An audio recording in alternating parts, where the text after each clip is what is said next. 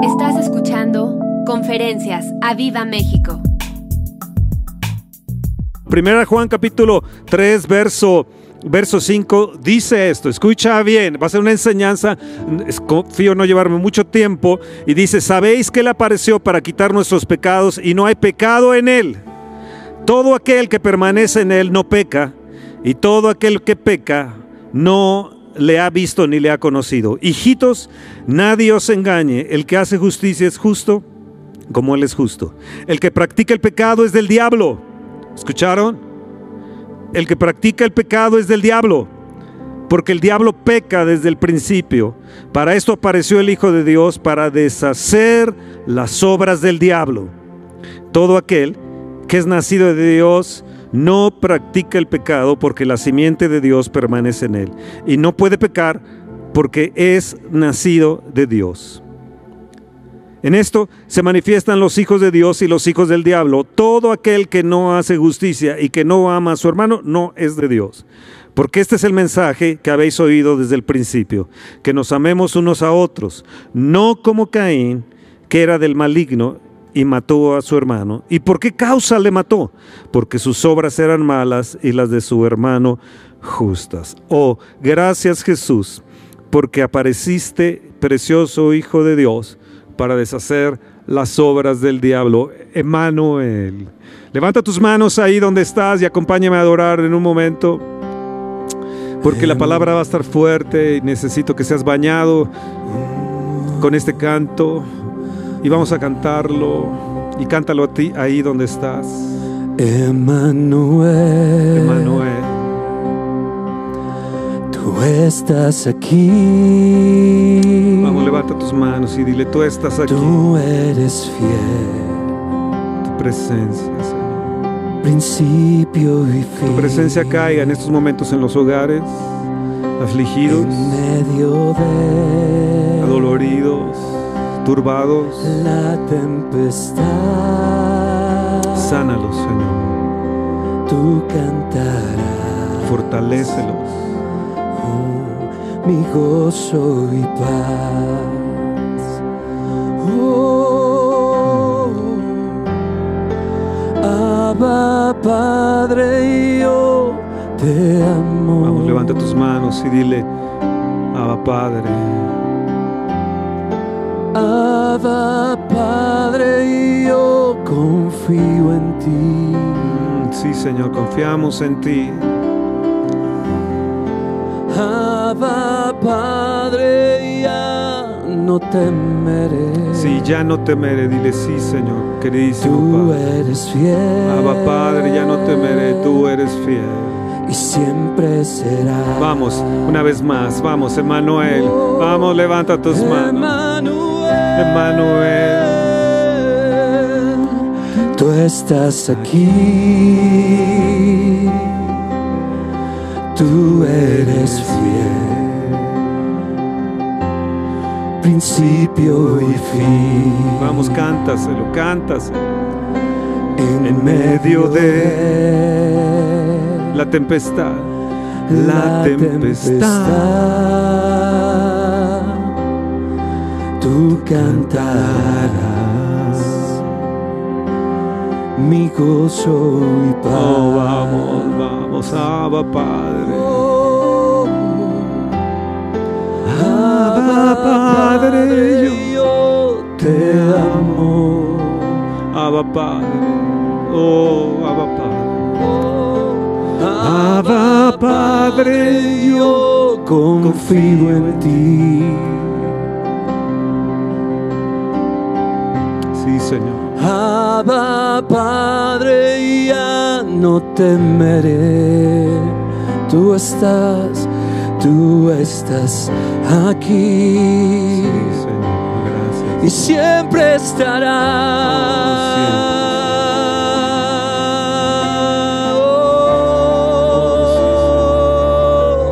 Oh, eres fiel hoy y siempre,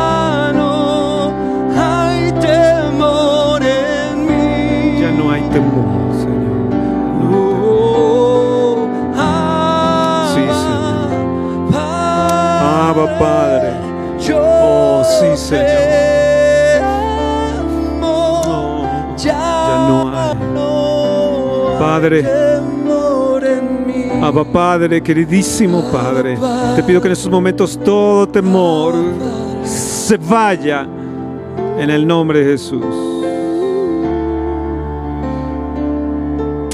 De la gente que está empezando a tener síntomas de gripa y cree que es COVID, que todo temor se vaya en el nombre de Jesús.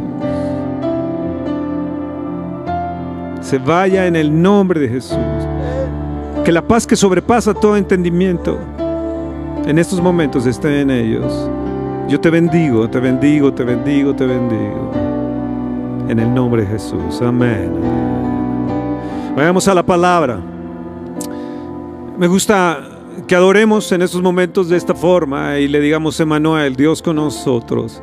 Y le digamos, Abba Padre, queridísimo Padre. Y podríamos quedarnos adorando todo un tiempo aquí expresándole nuestro amor al Señor. Pero vamos, vamos, a, vamos, a, vamos, a, vamos a entrar a la palabra y, me gusta esto porque la palabra que viene es fuerte. Una de las acciones que más poderosas que destruye la vida de toda persona, no, no, sola- no, no es el hecho del, del pecado, sino que eh, eh, el pecado tiene, tiene una razón, el, el temor tiene una razón, perdón, de ser. No es el temor, sino el temor tiene una razón de ser, que es el pecado. Y el pecado es una, una de las acciones eh, poderosísimas que, que eh, se, se produjeron y que produce la desobediencia. Y eh, Romanos, en el capítulo 3, verso 23, el apóstol San Pablo nos dice, por cuanto todos pecaron, están destituidos de la gloria de Dios. Es un, es un drama, es, un, es un, un drama lo que se vivió cuando el hombre pecó, decidió desobedecer a Dios y pecó, conscientemente pecó. Y, eh, y el pecado entró, entró en el mundo. Romanos 5.12 nos dice, por tanto como el pecado entró en el mundo por un hombre, así la muerte pasó a todos los hombres por cuanto todos pecaron. Es como si era un virus, el pecado que se extendió, se extendió y dice, por cuanto todos hemos pecado, o sea, tú y yo hemos pecado. Por lo consiguiente estábamos destituidos de la gloria de Dios. Y algo que me llamó la atención leyendo esas escrituras en el verso 14 de Romanos 5 dice, no obstante el reino, no, obstante reinó la muerte, reinó la muerte. Y eh, cuando vemos en, en- en el tiempo que estamos eh, viviendo, al entrar el pecado, pecado, lo que produjo es que la muerte eh, reinara. Y hoy vivimos estos días donde, donde la muerte está pasando y, está tocando a las casas, eh, está reclamando a la gente y el postrer enemigo que será eh, eh, eh, destruido es, es- es- es- es la muerte. Pero el pecado entró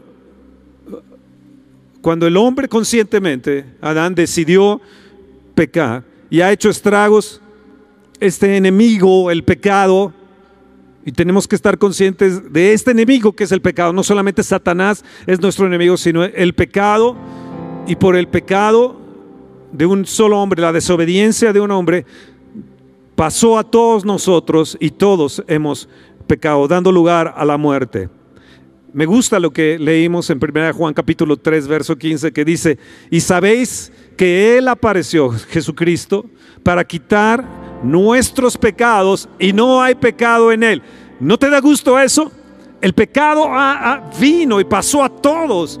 Y, y- y a través de eso reinó la muerte, dio lugar a que reinara la muerte. Pero alguien apareció, alguien vino el justo por los injustos se hizo pecado por nosotros y Él apareció para quitar nuestros pecados. O sea, nuestra condenación, nuestra culpabilidad, gracias a Dios, Él lo quitó. Oh, me da gusto eso. En el verso 8 de lo que leímos dice, el que practica el pecado es el diablo.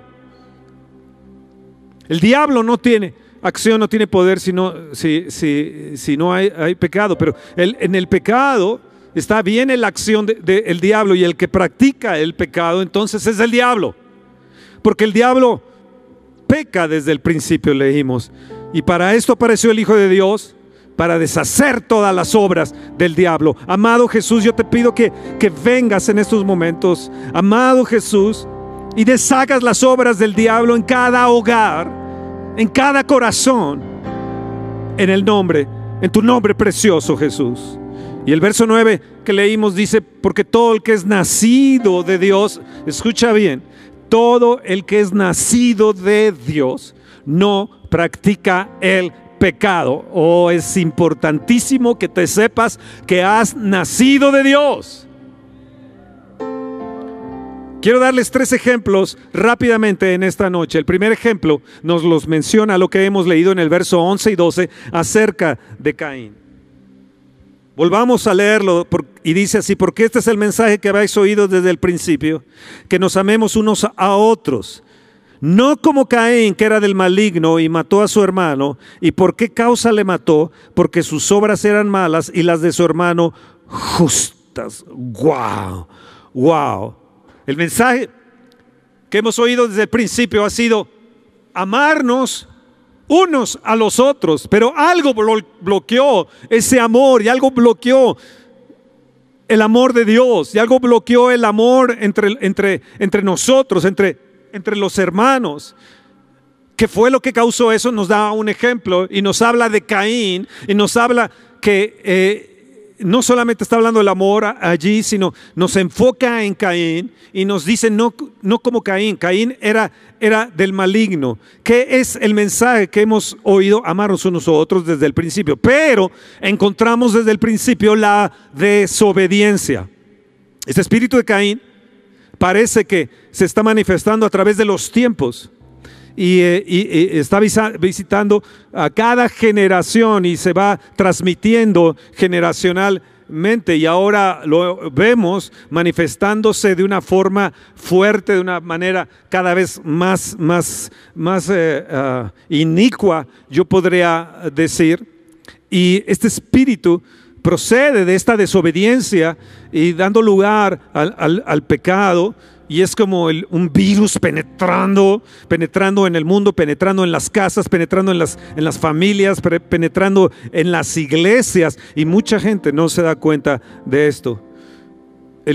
este espíritu de Caín, escúchame bien, lo que hace es que asesina los propósitos de Dios. Caín se le dijo en el capítulo 4, en el verso 7 de Génesis, en el principio, se le dijo a Caín, si bien hicieres, ¿no serás enaltecido?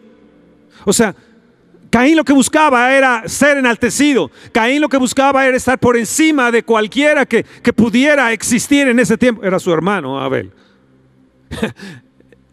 y no soportó que su hermano Abel presentara una mejor ofrenda que él. Se llenó de, de, de odio, se llenó de, de ira contra su hermano como si hubiera habido mucha gente eh, eh, en, ese entonces. Y, él obró, obró contra, su hermano. Y eh, enojado, molesto contra él, fue y lo asesinó. ¿Y por qué causa le mató? Porque era del maligno. Ahora, ¿por qué era del maligno Caín? Había nacido Adán y Eva, pero había, se había transmitido el pecado el, enaltecimiento, el no querer que nadie fuera superior a él, a Caín, lo hizo no solamente matar a su hermano, sino, sino desobedecer a Dios. Y el Señor le dijo, si bien hicieres, Caín, no serás enaltecido, no es lo que tú estás buscando, haz el bien. Se lo dijo antes de que matara a su hermano. Y le dice, y si no hicieres bien, fíjense bien lo que le dijo, el pecado está a la puerta. Con todo esto, a ti será su deseo y tú te enseñorearás de él. Yo no lo entendía muy bien esta, esta parte, pero me fui a una versión, la NTV, y dice, al acecho y ansioso por controlarte, pero tú debes dominarlo y ser su amo. O sea, el pecado está ansioso, está al acecho para controlarte. El apóstol San Pablo nos dice, no se enseñoree el pecado de vosotros.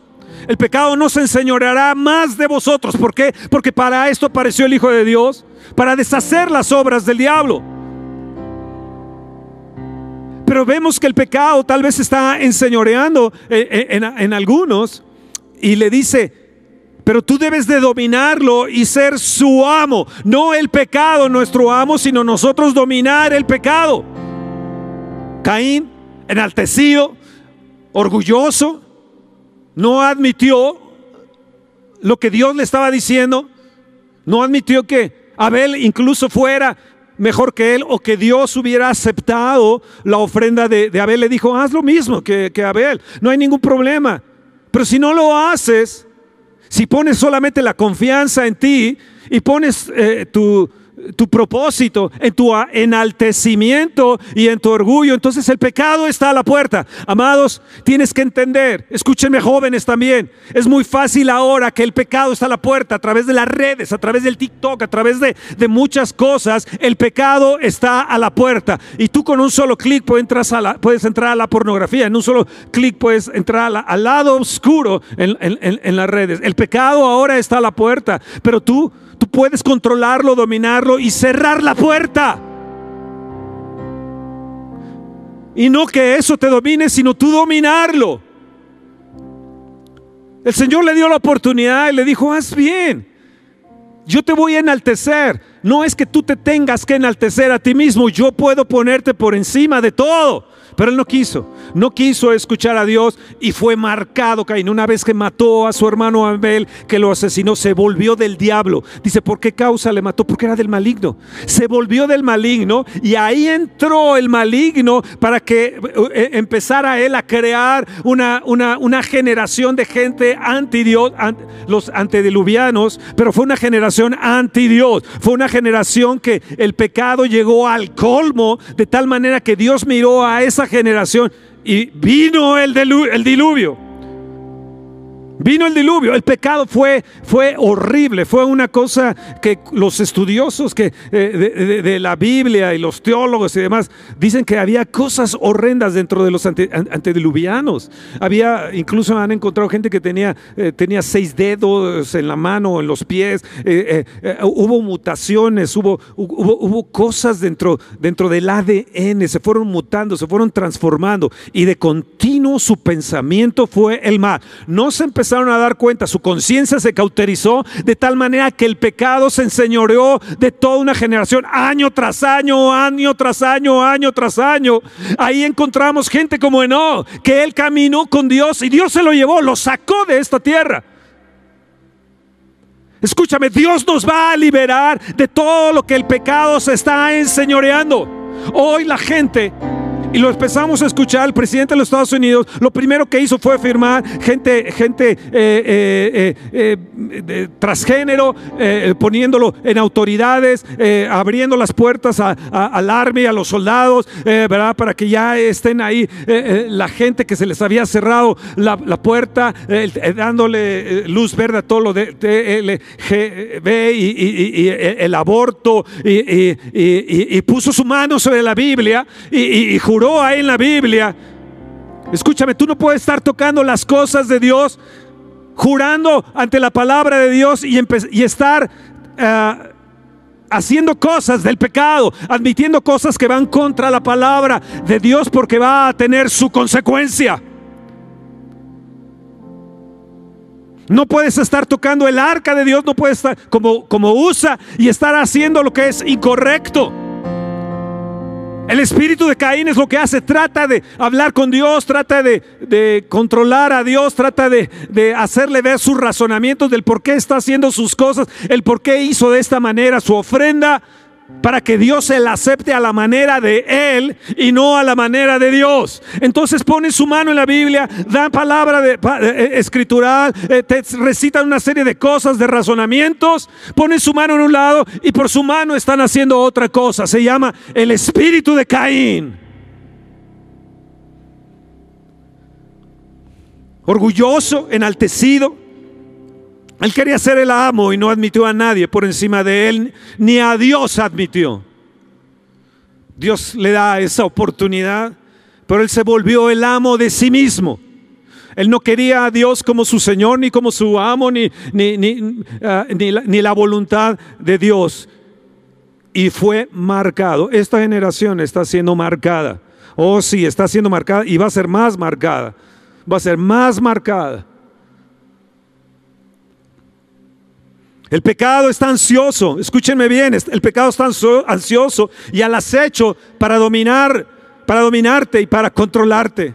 La puerta al pecado, la desobediencia, es lo que ha traído esa, esa rebelión en el mundo y se ha levantado una generación, en aquel tiempo se levantó una generación sin Dios, una generación cauterizada en su conciencia, una generación rebelde en sus pensamientos, era de continuo, los antediluvianos se los mencioné, de continuo su pensamiento era el mal y por su desobediencia se volvieron asesinos, asesinos de su propia familia, de sus propios hermanos, su enaltecimiento se volvió como Satanás desobediente y se volvió rebelde.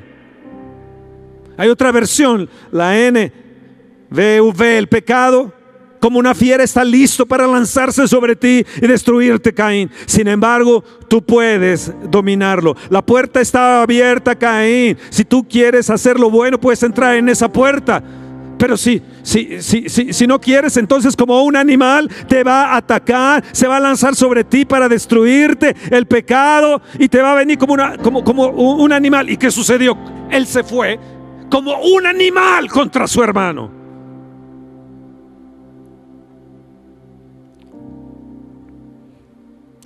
Oh sí, la desobediencia te ciega y no te importan tus hermanos. Y es como una puerta para llevarte al infierno.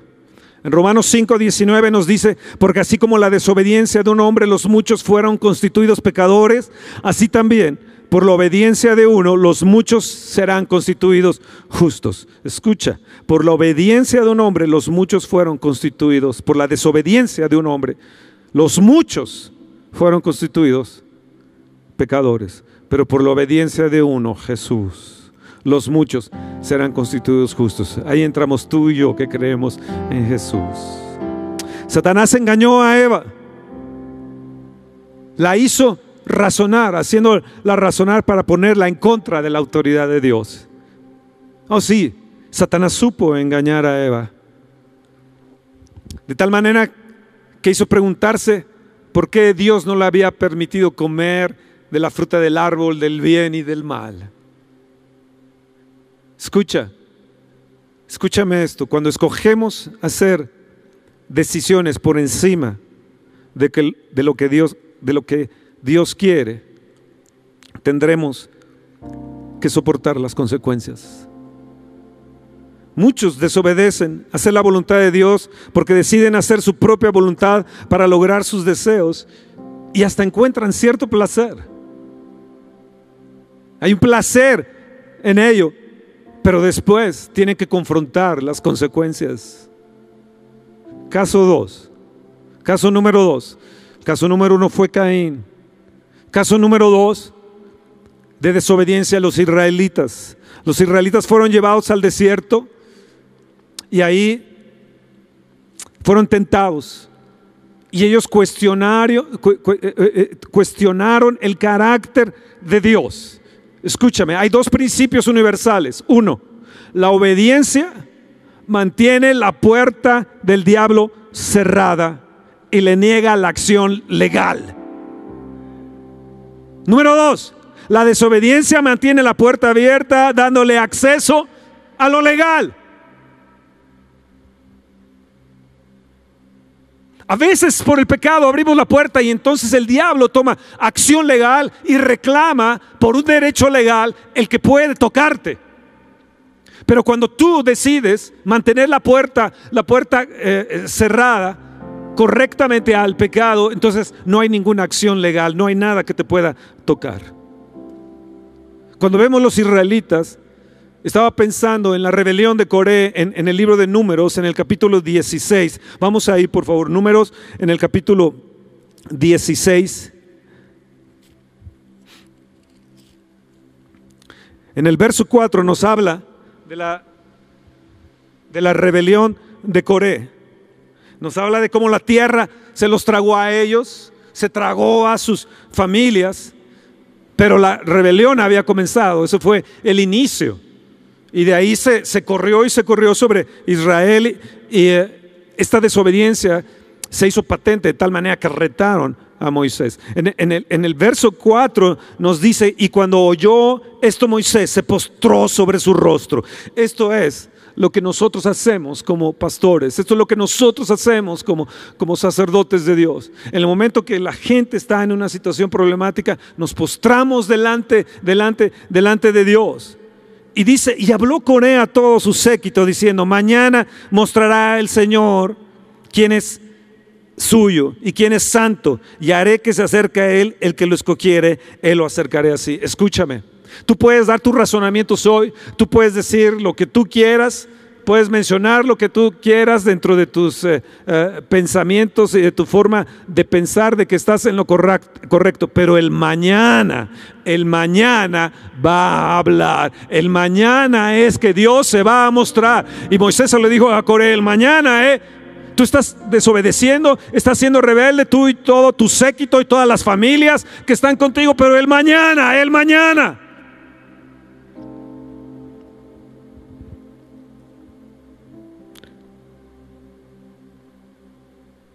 El verso 9 dice, el verso 8 dice, y dijo Moisés a Coré, oíd ahora, hijos de Leví, que es poco que el Dios de Israel os haya apartado de la congregación de Israel, acercándolos a él para que ministréis en el servicio del tabernáculo del Señor y estéis delante de la congregación para ministrarles. Dice que les es poco. En el verso 19 nos dice así,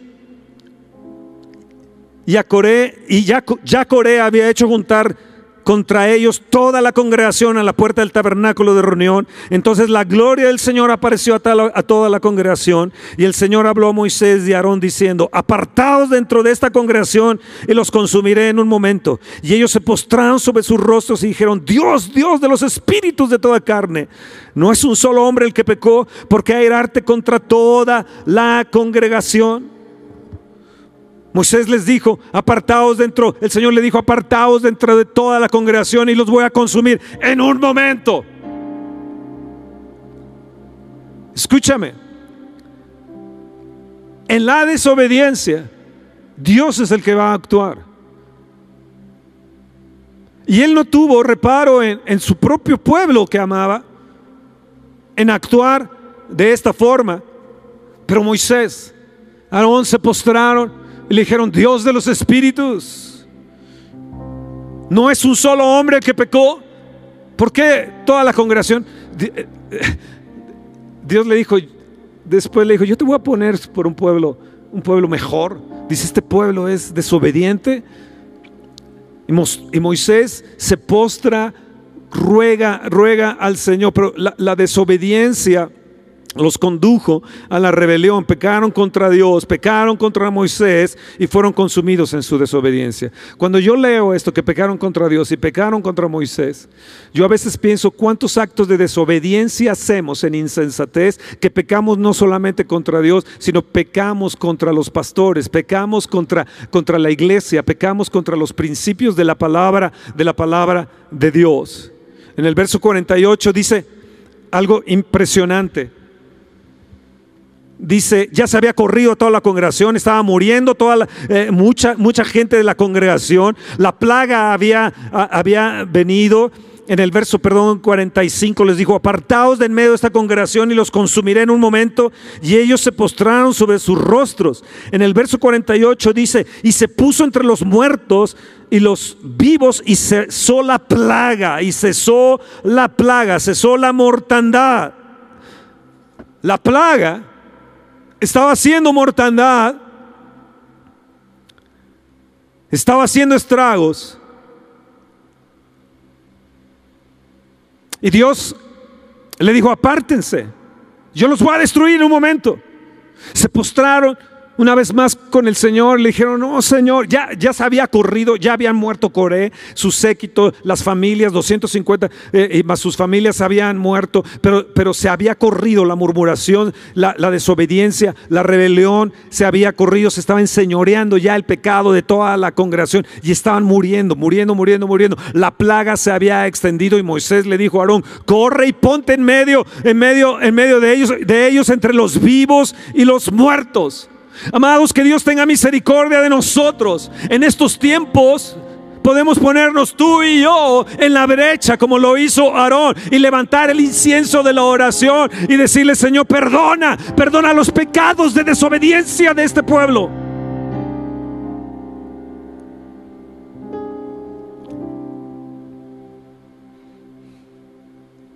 ¿En qué hemos sido desobedientes? Ahora, quiero terminar con el caso número 3. Es un caso extraordinario también. Primera Samuel en el, 15, en el capítulo 15, en el verso 22 nos da el caso de Saúl. Primera Samuel capítulo 15. Y dice, y Samuel dijo, se complace el Señor tanto en los holocaustos y víctimas con que se obedezca las palabras del Señor. Ciertamente el obedecer es mejor que los sacrificios y el prestar atención que la grosura de los carneros. Porque como pecado de adivinación es la rebelión y como ídolos e idolatría la obstinación. Por cuanto tú desechaste la palabra del Señor, Él también te ha desechado para que no seas rey. ¿Se complace el Señor en los holocaustos y víctimas? Le dijo a Saúl. Ciertamente, ciertamente el obedecer es mejor. Escucha, ciertamente el obedecer es mejor que todos los actos religiosos que puedas hacer, que todos los sacrificios que puedas hacer, que todos los golpes de pecho que te puedas dar o irte de rodillas a la villa si quieres. Es mejor la atención, poner atención, oír a Dios, oír la palabra que tiene a través de sus siervos, a través de lo que nos dice la palabra de Dios, a través de lo que cada semana sale. Es poner atención, es mejor poner atención que la grosura de los carneros, que todos los sacrificios que tú hagas. Y en el verso 23 le dice, como pecado de adivinación es la rebelión y como ídolos e idolatría la obstinación. Cuando yo leí esto, y estaba viendo sobre la desobediencia, vi que la rebelión, la desobediencia, era como la hechicería. Me di cuenta que la obstinación era como estar adorando a los ídolos y detrás de los ídolos están los demonios.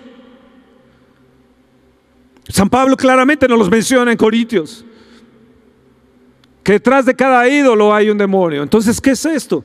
Cuando tú joven no decides obedecer a tus padres, cuando tú decides tomar tu propio rumbo, cuando no no escuchas a la voz de tu autoridad, cuando no escuchas a la voz de tus pastores y tú crees que estás escuchando la voz de Dios, desechando la voz de tus líderes, la voz de tus autoridades, la voz de papá, la voz de mamá, y tomas tus acciones y desobedientemente operas y actúas y vas anidando la rebelión, Dice, es hechicería.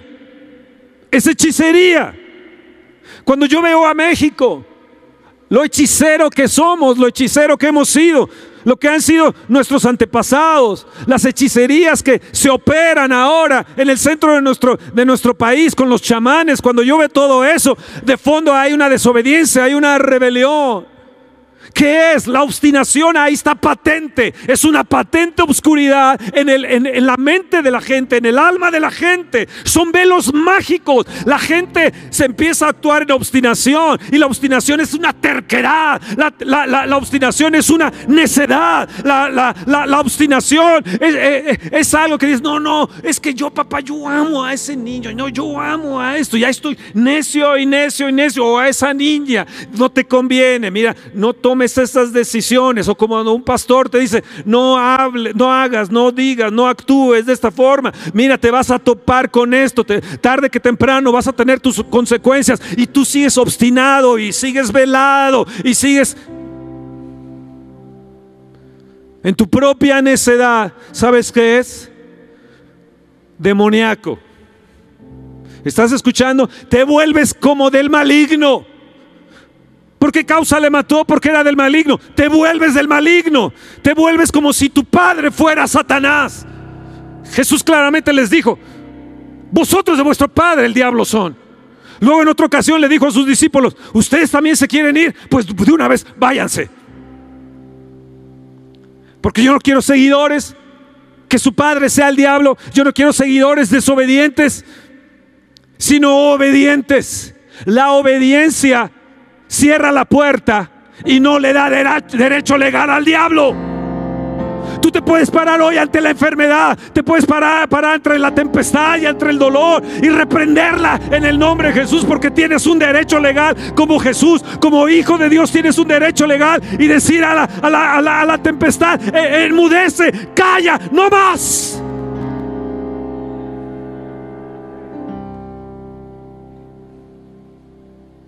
Saúl nos dice, nos dice la escritura en el capítulo 13 de ahí de, de Samuel. véame, es tremendo esto. El pueblo se le desertaba a, Saúl. Lo habían constituido como rey y Saúl sobrepasaba a todos del hombro. Él había sido tomado detrás del bagaje ahí. Era nada Saúl. El pueblo había pedido un rey. Danos un rey, desechando a Dios como el rey, como su principal director, como su, eh, desechándole realmente como, como, como eh, eh, su rey. Entonces dijeron, danos un rey. Y escogieron a Saúl, estaba encerrado por ahí atrás del bagaje. Y, como era alto, era guapo, sobrepasaba a todos, el más alto le llegaba hasta los hombros. Entonces él no era nada, pero de repente con autoridad de reino, con autoridad y con poder empezó a ver a todos por encima. Se fue a la batalla. Esperó siete días a que viniera Samuel, pero Samuel no venía. Entonces se le ocurre a Saúl hacer la labor sacerdotal y presentar sacrificio en un en algo que no le correspondía. Eso era un derecho que no tenía ni como rey, ni lo tenía en su poder. Ese era un derecho sacerdotal. Era algo que Dios no le había dado a él ni le pertenecía. Y él en su desesperación, viendo que el pueblo se le desertaba, él quería populismo, ¿verdad? Y entonces estaba viendo que el pueblo se, le desertaba, entonces empezó a hacer cosas y a hacer sacrificios y a hacer acciones que, para que todo el pueblo viera y dijera, wow, y para que no se le fuera el pueblo. Y después de siete días viene Samuel. Leamos lo que dice, lo que dice ahí.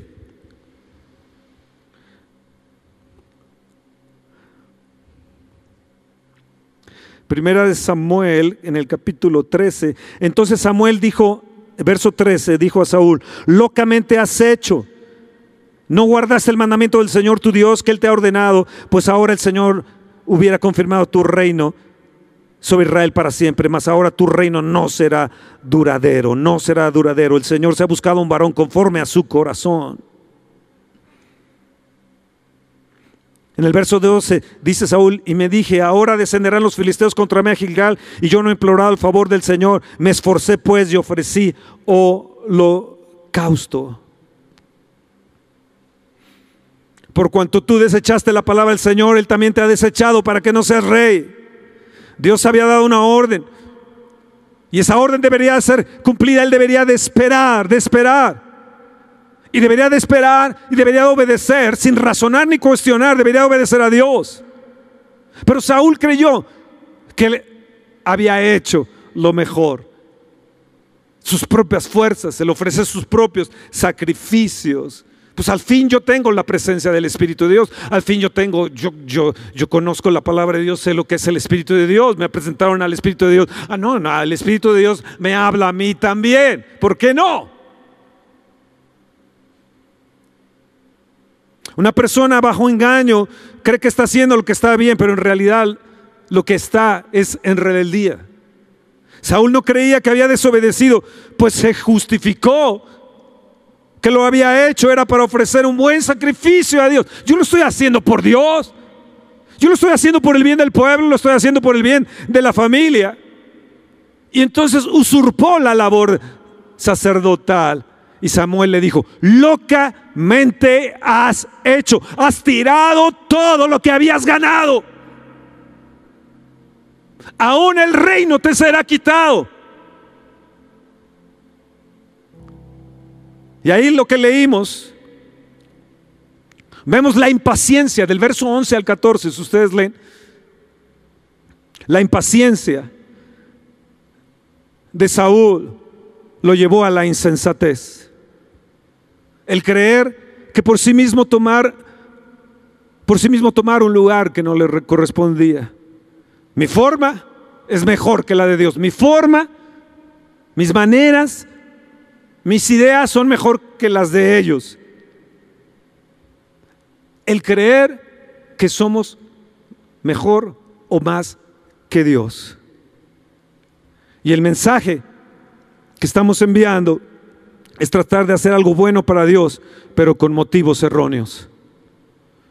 Entonces el reino le fue quitado, porque él quería honor para él y no para Dios delante del pueblo. Escucha, número uno, Caín fue maldecido. Número dos, Israel no entró a la tierra por su desobediencia. Los mayores de 20 años no entraron por su desobediencia, por estar tentando, probando a Dios continuamente, por ser desobedientes y rebeldes. Caso número cuatro, el sacerdote Elí no impidió a sus hijos lo que estaban haciendo y el sacerdocio le fue quitado y vino muerte sobre él y sobre su casa. Nunca impidió nada para los niños. Sus vacas sagradas las puso por encima de Dios. Caso número cuatro, Saúl, lo que estamos viendo, le fue quitado el reino y desechado por una locura de desobediencia. Sabes que una persona puede tratar de hacer algo para Dios, pero con motivos erróneos, te lo vuelvo a decir, esto es desobediencia. O yo estoy haciendo un sacrificio para Dios, es para Dios. Lo que estoy haciendo es para Dios. pero tiene motivos erróneos. Saúl, ¿qué crees que tu sabiduría es más grande que la de Dios? Saúl, ¿tú crees que sabes más que Él? Saúl, cuando tú haces lo que crees por encima de lo que Dios te dice, te pones superior a Dios. Y Saúl, eso es rebeldía. Saúl, cuando desobedecemos, el mensaje realmente, Saúl, que estamos enviando es nuestra forma es mejor que la de Dios. ¿Escuchaste, Saúl? Cuando Dios nos manda hacer algo, no podemos negociar con Él. Lo que Dios quiere es que le obedezcamos en el momento que Él ordena. Escúchame, ya voy a terminar con esto.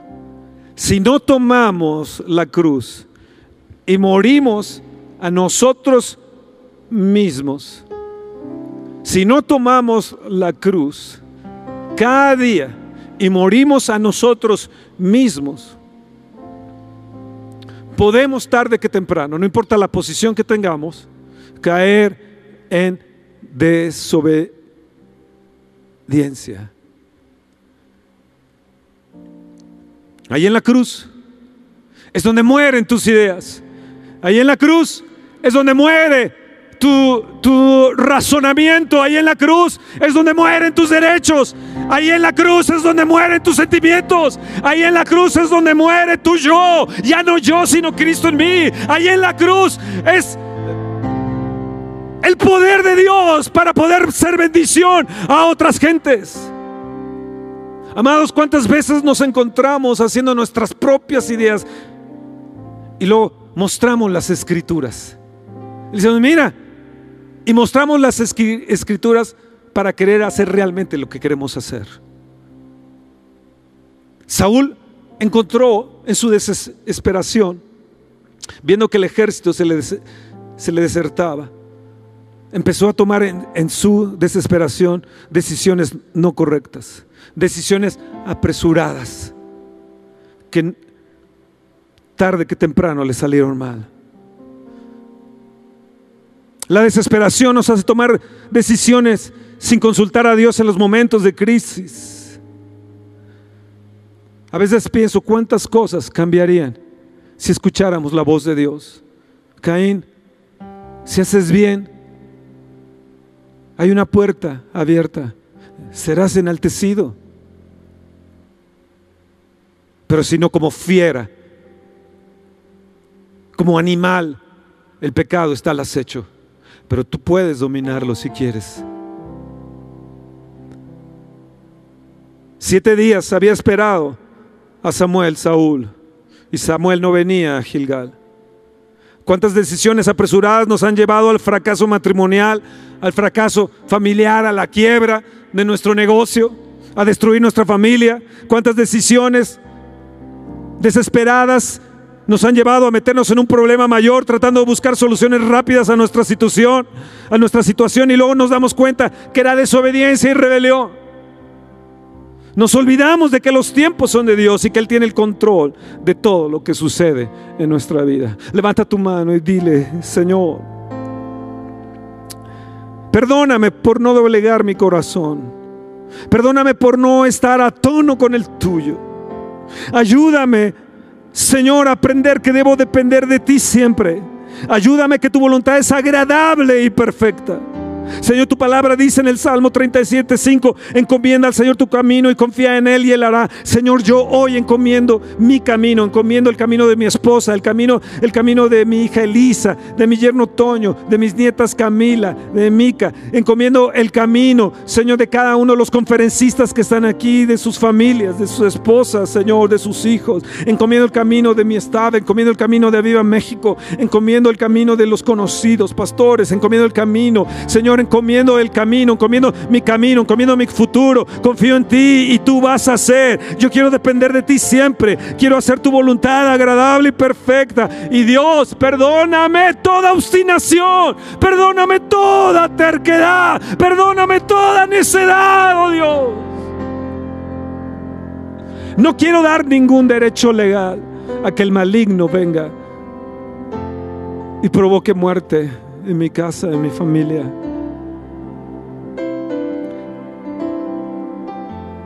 Yo tomo el camino de esa puerta abierta, correcta, de obediencia, para dominar el pecado. Señor, ayúdame y dame la fuerza para que el pecado no se enseñore de mí. Espíritu Santo, revísteme de Cristo. Y quiero ser revestido en la obediencia que Cristo tuvo, en hacer tu voluntad. En esto me agrado, Señor, en ser obediente a ti. Todo lo que hago es porque lo veo que tú lo haces. Todo lo que hablo es porque es lo que oigo de ti, Padre. El hacer tu voluntad. No mi voluntad, Señor, sino la tuya. Perdónanos, Señor, porque tomamos decisiones erróneas conforme a nuestra voluntad. Y luego respaldamos nuestras decisiones erróneas con las escrituras o con nuestros pensamientos vanos, obstinados. Y lo único que estamos dando puerta es a la hechicería y a la idolatría. Oh Dios, perdona a mi nación por ser hechicera y obstinada, por ser rebelde e idólatra. Perdona a mis familiares, a mis antepasados, perdona a mi padre y a mi madre, perdona a mis hermanos, perdona a mis cuñados, perdona a la familia de mi esposa, perdona a mi esposa, a mis hijos, perdona a mis hijos espirituales. Señor, me pongo y corro como Aarón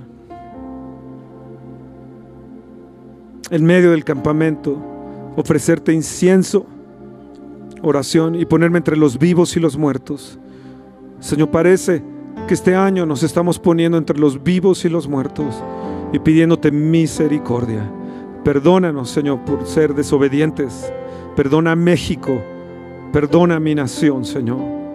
Te lo suplico, Dios. Te lo suplico. Yo amo a mi nación y sé que tú la amas. Y sé que tú tendrás misericordia, oh Dios. Y que levantarás un remanente. Y vas a levantar una, una generación obediente en medio de estos tiempos atribulantes. Yo sé, Señor, que en medio de esta plaga y en medio de esta mortandad levantarás un, un pueblo, un pueblo que te obedezca, un pueblo obediente. Y que tú mantendrás un remanente avivado. Oh Padre, oh Padre,